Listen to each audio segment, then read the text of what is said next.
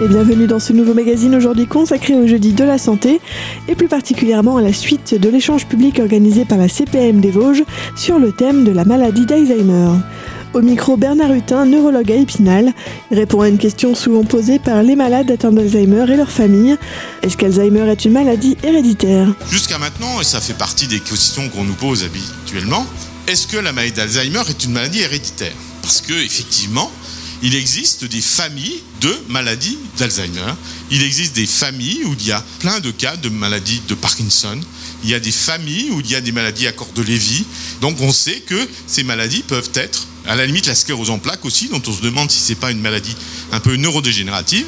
Mais ça représente selon les maladies, entre 5 et 10% maximum. Alors ces gens qui ont le gène de la maladie, allez on va dire 5 ils ont un gène dont on connaît le nom, il y en a un par exemple, on est connu, ça s'appelle le, gène préséniline 1. Ce gène-là, il va entraîner la fabrication d'une mauvaise protéine. On sait, si on, prend le gène, qu'on le greffe à quelqu'un d'autre, eh bien ce quelqu'un, il va faire la maladie d'Alzheimer parce que le gène va donner à l'ordre à ces cellules de fabriquer une protéine qui ne sera pas éliminée. Le problème, c'est que ce gène, on ne le retrouve que dans 5% de maladies d'Alzheimer.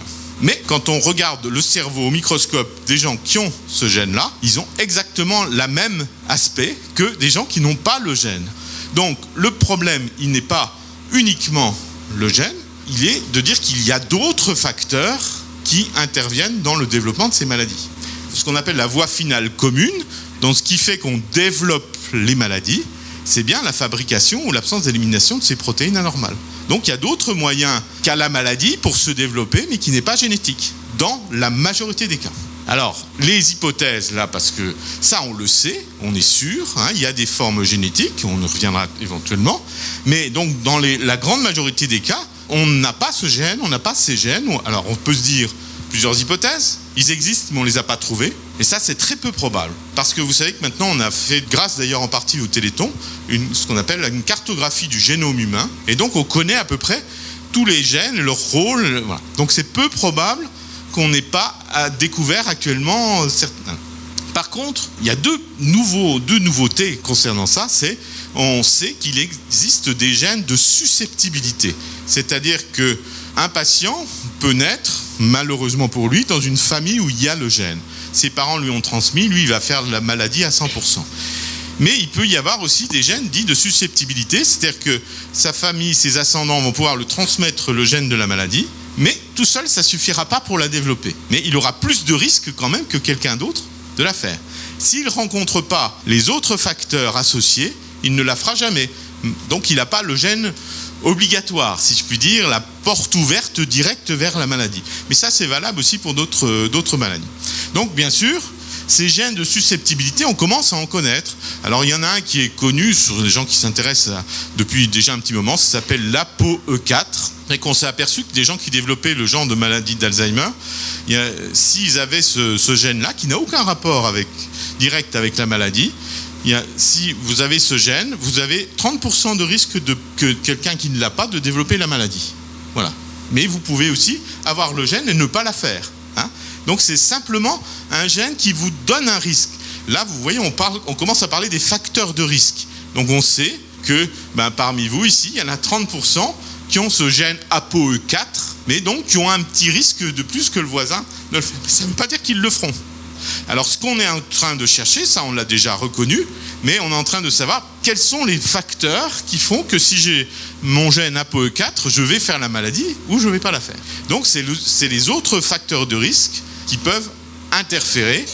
Là, on ouvre une espèce de boîte de Pandore. Hein, vous avez bien compris. Hein. Le génétique obligatoire, on laisse de côté c'est un grand, grand champ de recherche pour les chercheurs, puisque, euh, bon, je, le dis maintenant aussi, toutes les familles vraiment génétiquement déterminées, c'est-à-dire que à 20 ans, si on fait le prélèvement des gènes, on sait que ce monsieur ou cette dame va développer souvent précocement, hein, 40-50 ans, les premiers signes d'Alzheimer ces gens-là, il y en a à peu près recensé actuellement 4 à 5 000 euh, qui font partie d'un registre euh, et qui vont, qui font l'objet des premiers essais thérapeutiques, hein, puisqu'on on sait que les traitements éventuellement qui pourraient marcher, c'est avant les premiers symptômes ou au tout début.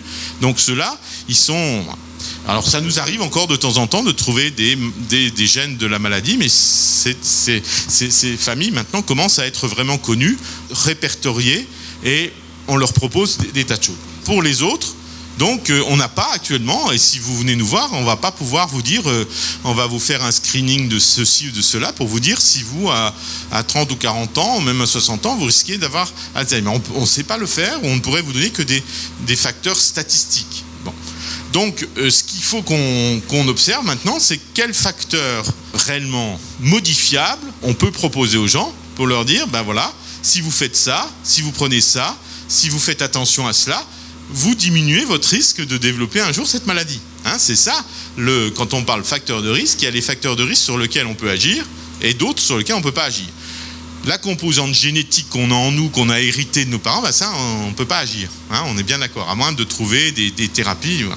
Par contre, les facteurs qu'on va appeler globalement environnementaux, c'est-à-dire les facteurs extérieurs à l'individu, qui vont pouvoir éventuellement aggraver faire que si on a des gènes de prédisposition, on va pouvoir avoir encore plus de risques de développer de la maladie. Ça, cela, on commence à les connaître. Des facteurs aggravants que le docteur Hutin, neurologue à Épinal, nous présentera dans la prochaine partie de cette émission. A tout de suite sur Radio Cristal.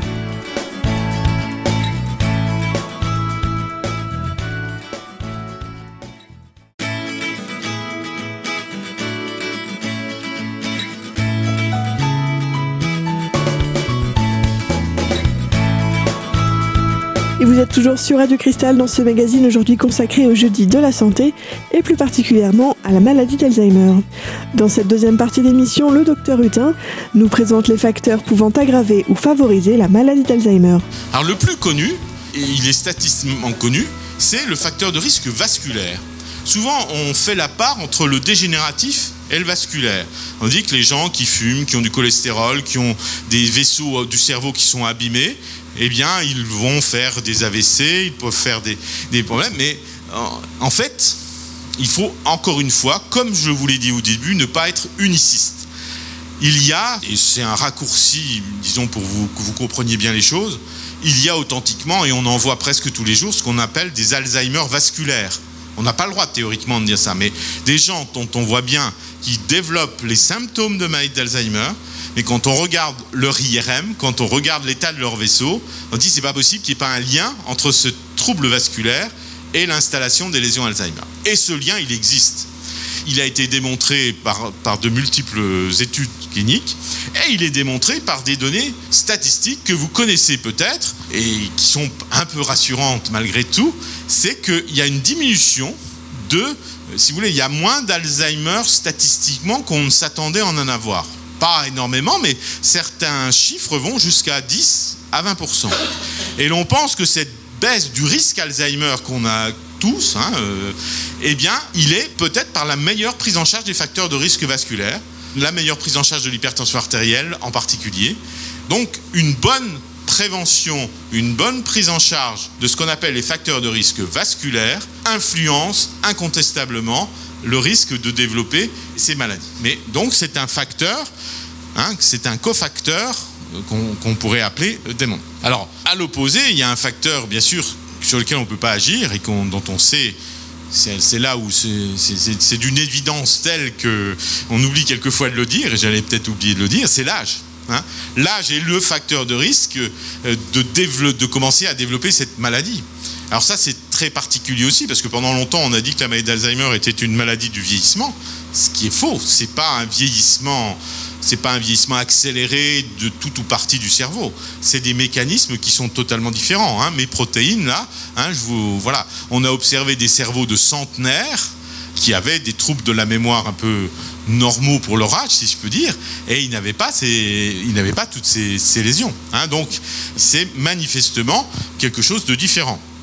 Alors, dans les autres euh, facteurs de risque, donc il y a, je vous ai dit, le génétique, il y a le vasculaire, il y a l'âge. Alors, on va s'arrêter un peu sur euh, la problématique environnementale, parce que ça, c'est-à-dire quelle est l'influence réelle de tout ce dont on entend parler? Vous ne pouvez pas ouvrir aujourd'hui un journal ouvrir la télé sans qu'on vous dise il y a des nanoparticules par là, il y a des pesticides par ici, il y a des, modificateurs hormonaux, il y a, enfin il y a tout. Il faut donc ça, si vous écoutez bien, on vous dit jamais vraiment ce que ça va, ce que ça va entraîner. Un autre côté, nous, médecins, on est un peu interpellés parce qu'on nous parle de toutes ces toxiques de l'environnement et en même temps, on nous dit que l'espérance de vie n'arrête pas d'augmenter même si elle est en train de stagner un petit peu. Donc on se dit qu'on absorbe peut-être des tas de produits toxiques depuis des années, mais en même temps, l'espérance de vie augmente. Donc il y a, quelque chose. Euh, mais ce quelque chose, ce paradoxe, il est aussi contré par d'autres éléments qui n'est pas encore démontré pour Alzheimer, mais qui est démontré pour la maladie de Parkinson. Parce que la maladie de Parkinson, on a des preuves directes de l'effet de certains toxiques, notamment de certains pesticides, sur le développement de la maladie, même sur son apparition. C'est-à-dire que on se dit, il n'y a pas, bon, je ne peux pas vous faire le Parkinson là aujourd'hui, mais on sait que Parkinson, dont je vous ai dit qu'il faisait partie de la grande famille des maladies dégénératives, dont je vous ai dit qu'il était une protéinopathie aussi, même si c'est pas la même protéine qu'Alzheimer, là, on a des preuves scientifiques du rôle de la protéine alpha-synucléine, de son entrée par le tube digestif, euh, du fait qu'il y ait plus de Parkinson dans des environnements, euh, par exemple, de, paysans qui utilisent beaucoup de pesticides. Tout, ça, c'est démontré. Et que même chez certaines euh, personnes du milieu rural, j'en ai Épinal, on a démontré que leur Parkinson était une maladie professionnelle. Donc ça, on sait que ça existe. Et pourquoi pas, donc, imaginer effectivement qu'il y a un rôle de l'environnement aussi dans ce type de, pathologie. Mais là, on n'a pas, alors hein, c'est ce que je vous dis, on a des faisceaux d'arguments, mais on n'a pas la preuve hein.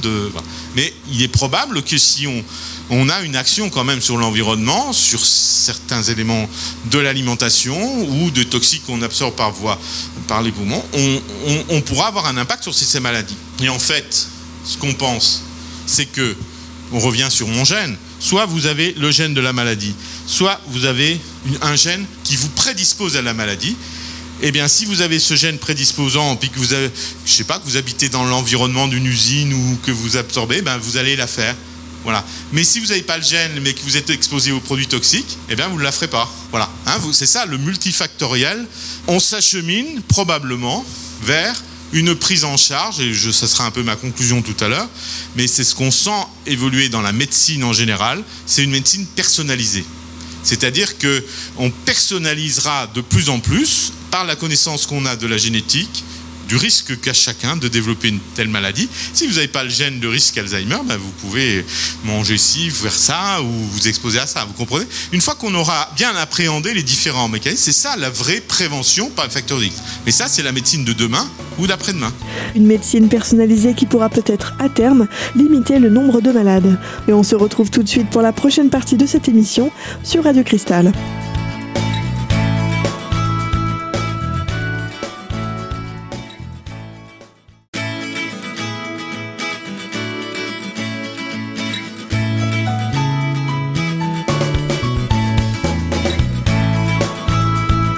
Et vous êtes toujours sur Radio Cristal dans ce magazine aujourd'hui consacré au jeudi de la santé, des échanges organisés par la CPM des Vosges, et aujourd'hui sur le thème de la maladie d'Alzheimer. Dans cette troisième et dernière partie d'émission, le docteur Hutin, neurologue à Épinal, nous met en garde face à des affirmations non démontrées. Comme quand vous entendez plein de choses, il y a à en prendre, il faut bien être à l'écoute, mais ici il faut rester raisonnable. Je veux dire, il y a des tas de choses qu'on affirme et que nous, il nous choque, ça nous choque sur le plan scientifique parce que ces choses ne sont pas totalement démontrées. Et comme je vous ai démontré aujourd'hui que quelqu'un exposé à un produit toxique ou à une alimentation toxique, il pouvait ou pas développer la maladie. Et mais quand vous pensez, c'est pareil pour le cancer. Vous avez des gens qui fument deux paquets de cigarettes par jour qui feront jamais de cancer du poumon. Puis il y a des gens qui sont exposés simplement au tabagisme passif et qui feront le cancer. Donc pourquoi bah, Probablement, là aussi, parce qu'il y a un terrain génétique. Alors, il y a encore un élément, on ne sépare pas la génétique et l'environnement. Je fais simple. Il y a quelque chose qui lie les deux et qu'on a seulement découvert euh, ces, dix dernières années sous le vocable d'épigénétique. Alors l'épigénétique, c'est quoi? C'est la faculté finalement qu'on ne soupçonnait pas de l'environnement, de ce qu'on vit, de ce qu'on absorbe, pour modifier notre patrimoine génétique. C'est-à-dire que les gènes, ils ne sont pas figés à la naissance. comme on pensait aussi que notre cerveau, il, grossissait pendant la pendant l'adolescence, il s'affinait, il se maturait jusqu'à 30 ans, puis après on perdait progressivement nos, nos, neurones. En fait, on a toujours des neurones qui sont susceptibles d'être réveillés, ce qu'on appelle des neurones dormants. Et les gènes, c'est pareil. Les gènes, ils sont pas aussi figés. Alors il y a voilà. Donc pour compliquer l'affaire, hein, je vous ai parlé de susceptibilité génétique, je vous ai parlé d'environnement, ça c'est ça plus ça, mais l'environnement peut aussi venir interférer sur euh, et, et, rendre plus fragiles nos gènes et des cercles vicieux qui s'installent. Ça aussi, on en est au voilà. Et tout ça, plus ça, plus ça, fait que l'organisme humain, on n'est pas prêt d'en découvrir toutes les toutes les facettes. Je suis pas encore prêt de vous venir vous dire, ben voilà, la maladie d'Alzheimer, c'est ça, c'est la protéine, ça touche les circuits de la mémoire, on va vous donner un vaccin contre la protéine et puis hop, ça va. Non, les progrès vont venir de la personnalisation. C'est-à-dire que chacun d'entre nous, on va pouvoir donner le médicament ou le traitement ou la prévention de facteurs de risque qu'il lui faut lui pour euh, le bien vieillir, pour euh, voilà. Après, on peut pas entrer dans d'autres considérations. Voilà ce qu'il fallait dire au niveau des, des, facteurs de risque, euh, le rôle des médicaments. Ça, il faut être très prudent aussi. C'est comme un peu l'alimentation, tout ce que je vous ai dit.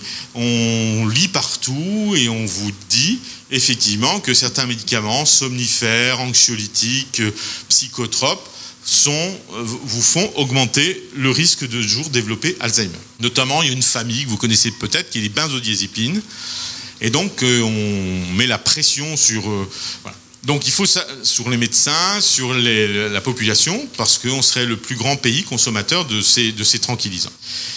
Alors là-dedans aussi, il y a du vrai, incontestablement. Il y a des études qui ont montré que si vous consommez régulièrement du Temesta tous les soirs pour dormir pendant plus de 10 ans, vous augmentez de 5% le risque de faire Alzheimer. Voilà, à 80. Ça c'est Après, si pendant 10 ans vous ne dormez pas, vous avez un stress permanent, que vous êtes tout le temps, euh, voire, euh, alors euh, dépressif, bon, c'est un terme générique, hein, mais si en fait vous êtes en lutte, vous avez un épuisement de vos défenses, parce qu'on est tout le temps en train de se défendre contre quelque chose, là aussi vous avez un surrisque d'Alzheimer. Alors est-ce que le surrisque est lié au stress, à la vie que l'on mène, au fait qu'on a surtout la, perte de sommeil, ou la prise, est-ce que la prise de benzodiazépine est un risque supérieur? Voilà, il faudra qu'on nous le démontre, mais les, deux existent. Alors l'idéal, ça serait de trouver des moyens thérapeutiques, et ils existent, non médicamenteux, de gérer euh, ces problématiques euh, de risque psychologique, ce qu'on peut dire. Alors, il y a une étude qui me fait toujours un peu sourire, c'est que les Américains ont démontré effectivement que d'avoir une vie cool, d'avoir une vie sans stress, d'avoir euh, une vie bien régulière, avec des stimulations, avec des horaires réguliers, sans aucun souci, eh bien, vous diminuez fortement, effectivement, le risque d'Alzheimer. Alors, cette étude, elle a été menée sur 868 personnes qui sont dans les monastères. Alors, voilà, c'est tout. Voilà. Donc, euh, effectivement, si vous voulez éviter Alzheimer, eh bien, il faut partir faire des retraites et ne plus avoir de soucis du quotidien. Voilà. Alors, tout le monde en a souri, comme vous. De même que faut voir tout ce qui est études fantaisistes. Et pour mettre. On a dit aussi que dans les facteurs de risque, le fait de boire régulièrement un peu de vin prévenait, diminuait le risque d'Alzheimer. Hein. C'est une étude française ça s'appelle l'étude PACWID. Elle a été publiée il y a une vingtaine d'années, mais elle est toujours, fait toujours un peu référente parce qu'on a suivi pendant des années des gens qui buvaient un ou deux verres de Bordeaux, hein, bien sûr, tous les jours. Et il y a effectivement, 20 ans après, ceux qui faisaient ça, ni trop ni trop peu, avaient un peu moins d'Alzheimer que les autres. Donc, on en a. C'est pour non, moi je schématise ça, c'est pour vous dire qu'il faut faire attention à ce qu'on dit, à ce qu'on écoute. Quand vous voyez ce que je vous ai expliqué, j'espère c'est pas trop rébarbatif, la complexité des phénomènes. Je vous l'ai fait en approcher un peu. De nombreuses études non démontrées scientifiquement est donc remise en cause, et pourtant une étude sort du lot. C'est en effet ce que nous présentera le docteur Hutin, neurologue à Épinal, dans la prochaine émission consacrée à cet échange public donné par la CPM des Vosges et sur le thème de la maladie d'Alzheimer. On arrive malheureusement à la fin de ce magazine santé, mais retrouvez dès maintenant cette émission en podcast sur notre site internet radiocristal.org. Et quant à nous, on se retrouve la semaine prochaine pour la suite de cette émission. À bientôt sur Radio Cristal.